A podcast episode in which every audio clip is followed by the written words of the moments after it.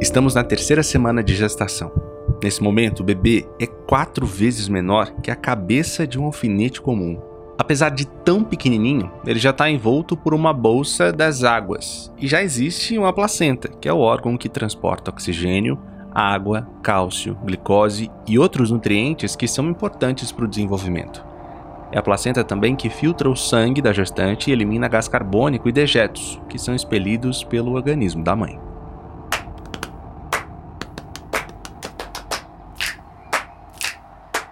Esse é o podcast 40 Semanas. Aqui você acompanha a cada sete dias o desenvolvimento de três bebês. Agora eles estão nos úteros da Juliana, que a gente ouvirá na próxima semana. Oi, boa tarde. Desculpa demorar para responder. Hoje eu tô com uma dor de cabeça, uma dor de cabeça desde a hora do almoço. E aí fico evitando de tomar remédio por causa da gravidez. E da Raízia, que você conheceu na semana passada. Minha semana tá sendo normal, tô sem sintoma nenhum. E hoje você vai conhecer a Letícia. Oi, agora tô te ouvindo. Tudo bem, e você? Elas são nossas personagens nessa jornada. Nessas primeiras semanas, eu, Melina Cardoso e o Renan Suquevicius estamos contando como conhecemos cada uma dessas mulheres. A gente estabeleceu três perfis para acompanhar. O primeiro você conheceu na semana passada, Raízia, uma mulher de 18 anos, atendida pelo SUS, mãe pela primeira vez. O outro perfil que a gente pensou seria uma mulher com a ideia de ter o filho em casa. E essa mulher é a Letícia. Tudo bem, boa noite, gente. Desculpa fazer vocês esperarem, mas estava fora do previsto essa, essa choradinha dele. Só que, para nossa surpresa, a Letícia se mostrou uma personagem um pouquinho mais complexa, mas muito interessante ainda assim. Ela havia acabado de ser mãe. O primeiro filho dela, o Francisco, tem apenas 10 meses. Bem, eu descobri antes mesmo da menstruação atrasar. É, eu comecei a sentir muito sono, muito cansaço e os mesmos, vamos dizer assim, sintomas que eu tive na primeira, né? E daí eu comecei a desconfiar, fui dar uma conferida nas anotações, eu vi que, que existia uma probabilidade pela data da relação que eu tive, né, da relação sexual, e daí eu comecei a sentir que eu estava grávida de novo. Então, comecei a, a, passar a mão na barriga involuntariamente, comecei a, a me sentir bonita, me sentir diferente, me sentir mulher. E daí eu falei, bem, só posso estar grávida, né? Meu marido também começou a perceber algumas mudanças no meu humor. Daí ele falou: Olha, eu acho que você tá grávida. Ele falou, não, acho que não, porque eu queria ter a certeza ainda, né? Assim como a Raíza, que disse no episódio passado que sentia que estava grávida, até chegou a sonhar com o bebê e começou a perceber as grávidas que estavam ao redor dela e tudo mais, a Letícia também ficou, digamos, um pouquinho mais sensível. E daí teve um final de semana que eu fiquei com os meus sobrinhos, que uma menina de 9, um menino de 5 anos e o meu filho de oito meses. E naquele, naquele final de semana, para mim, foi incrível. Foi ali que eu, que eu descobri que eu tive certeza. Eu senti que eu conseguia é, cuidar deles de uma forma diferente, assim. Eu olhava para eles e eu, eu me senti mais mãe do que o normal, do que eu já estava sendo é, antes, assim. E quando eu olhava os três ali, a gente ficou um final de semana inteiro, de sexta a domingo, fez vários passeios. E quando eu olhava os três, eu falava assim: nossa, ainda tem mais um na minha barriga, que coisa mais incrível. Só que eu nem sabia, não tinha confirmado ainda que, que eu estava grávida, né? Então eu tive uma sensação de proteção, de cuidado, uma super mulher ali acordando de madrugada para ver se estava todo mundo bem e tal. E foi ali que eu tive certeza, um sentimento diferente, olhava para ele de uma maneira diferente, assim, foi, foi bem é, norteador esse, esse final de semana. Quando o fim de semana acabou, a Letícia ficou sozinha em casa e foi colocar à prova aquela sensação. Fui na farmácia rapidinho, comprei o exame. Daí eu peguei o exame de farmácia, fiz meu xixi, coloquei a música que é o tema da nossa vida, que é a Anunciação do Alceu Valença. Deu cinco minutinhos, tive a certeza, tava grávida de novo.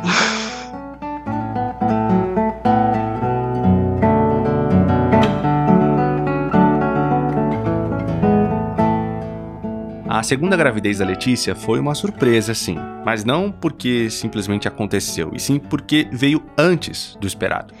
Bem, a gente sempre quis pelo menos dois, né? Eu sempre fui um pouco mais exagerada, falava que eu queria três tal. Mas pelo menos dois a gente tinha certeza que queria.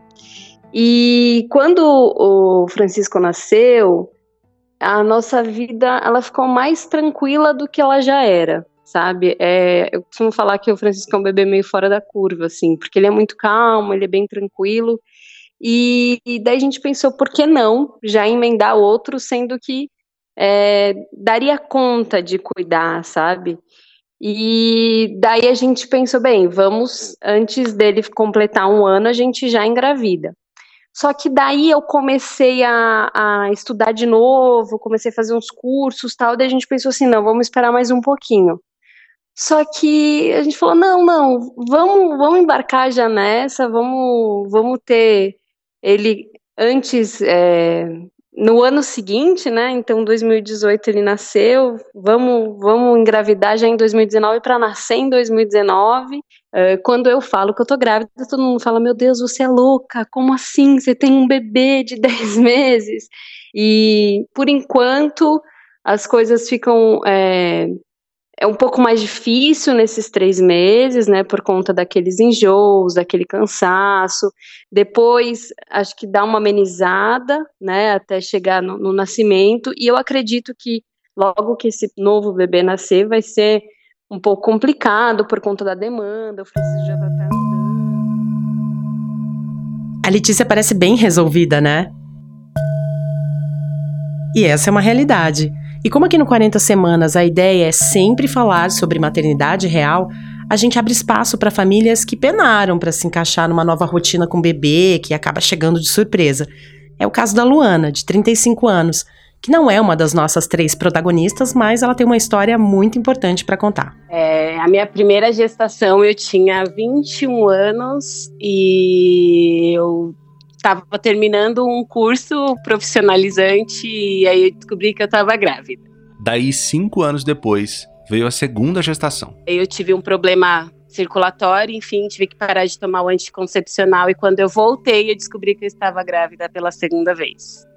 Foi um processo meio difícil, porque eu tinha imaginado a minha vida em três, eu, meu marido e o meu filho, e aí apareceu uma segunda pessoa tinha planejado é, viver minha vida em três, então eu tinha planos para nós três, a dinâmica já estava perfeita, é, escola, trabalho, tudo organizado.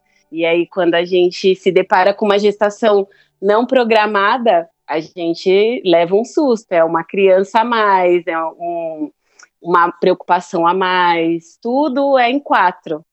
E a Luana estava num período bem turbulento da vida. O pai e o avô dela tinham morrido no intervalo de três meses. Fui no médico com uma crise de enxaqueca, achando que era porque os meus hormônios, por conta do, do processo né, emocional que tinha passado, estava muito bagunçado. E aí eu cheguei lá no médico e a médica fez um exame na minha barriga e falou: Nossa, eu acho que você tá grávida. Eu falei, não, doutor, eu vim só pra arrumar a dor da cabeça. Ela, não, vamos fazer o exame, porque eu só vou poder te medicar depois disso. E aí eu fiz o exame. E aí eu fui para casa, que o hospital era bem próximo de casa. E aí o meu marido foi buscar o exame depois de duas horas. E aí eu descobri que eu tava grávida. Só que aí essa gestação foi a gestação mais rápida que eu tive, porque eu descobri eu já estava de cinco meses. E, e eu não sentia nada. Foi isso. Eu não sentia nada, não tinha barriga, não tinha nada. Meu marido quase desmaiou quando descobriu que eu estava grávida pela terceira vez. E aí foi mais tranquilo, porque não tinha que fazer mais. E, enfim, era só correr pro abraço. Os vizinhos falavam assim que eles iam. É, não ia deixar mais eu pendurar as cuecas do meu marido no varal porque senão era capaz de engravidar, que eu não podia nem cheirar a cueca. Embora trate com bom humor, a Luana precisou rever toda a organização da casa com o marido para dar conta de dois filhos não planejados. Com a atenção dividida entre três seres tão diferentes, alguma coisa acabava passando. Por exemplo, quando ela descobriu a terceira gravidez, o processo de desmame do segundo filho foi meio acelerado e teve consequência. Tive que parar de amamentar, ele teve é, problema de intolerância, porque é, eu tirei ele do peito e eu comecei a dar leite de caixinha, né? Normal. E aí ele passou muito mal, ele teve bastante otite, e aí quando ele completou um ano que a gente conseguiu descobrir que ele estava com intolerância, então ele sofreu bastante nesse processo. E aí eu já tinha um outro bebê, né? E aí não é fácil, gente. Eu confesso que, assim, ver os vídeos dele de pequeno até o nascimento dela e depois, eu não gosto muito de ver, porque todos os vídeos ele tá chorando, porque ele é o do meio, né? E a atenção era sempre maior e para menor, e ele sempre dava uma escapada. Então, ele sempre estava chamando mamãe, chamando papai, sempre chorando. E foi um processo bem difícil, mas ele, ele, a gente conseguiu atingir a, a meta, né, de, de tentar organizar a bagunça para tentar fazer com que ele também tivesse um pouco mais de atenção. Hoje ele tem sete anos e ele é viciado em futebol. E eu falo pro meu marido que a culpa foi minha, porque quando a faxineira estava em casa e para Maria Clara poder dormir, eu ficava o dia inteiro praticamente, das duas horas da tarde até as cinco, jogando bola com ele no quintal. Ele tinha um ano e pouco, então a gente foi daí que ele aprendeu a jogar bola eu ficava, tinha que me virar nos 30. A gente jogava bola, é, desenhava no chão, fazia bastante coisa para tentar equilibrar, né? Foi difícil. Até hoje, até hoje, eu não, nunca coloquei meu sono em dia. Sinceramente, eu até queria mais um. É que meu marido não quer. A minha profissão é ser mãe. Eu me sinto realizada em ser mãe.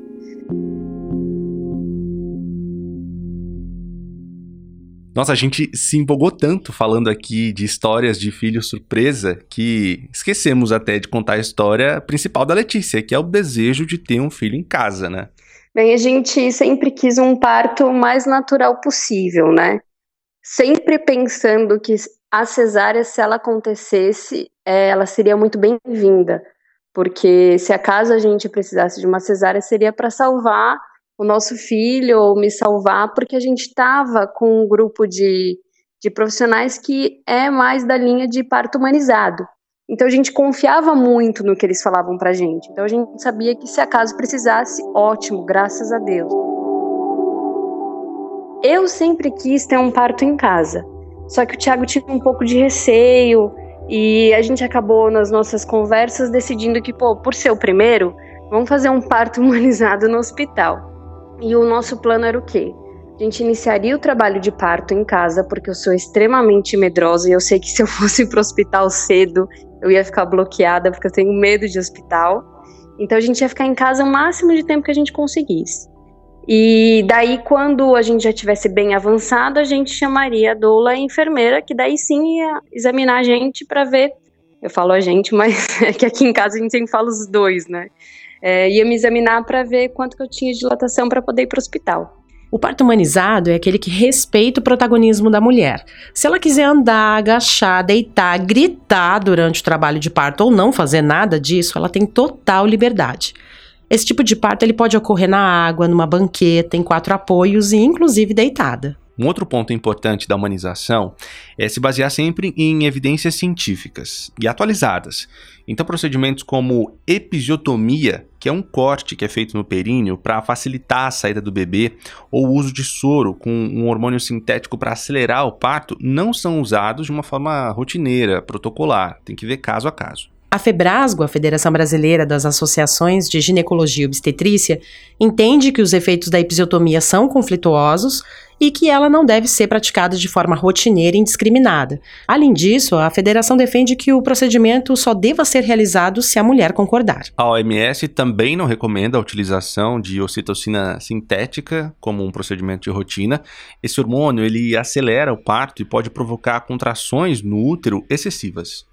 Isso pode acarretar na diminuição do fluxo sanguíneo do bebê e aumenta muito a chance dessa mulher ter que ir para uma mesa fazer uma cesárea. O parto humanizado também tem como característica o atendimento de uma equipe multidisciplinar, geralmente formada por obstetra, enfermeira obstetra ou obstetriz e uma doula.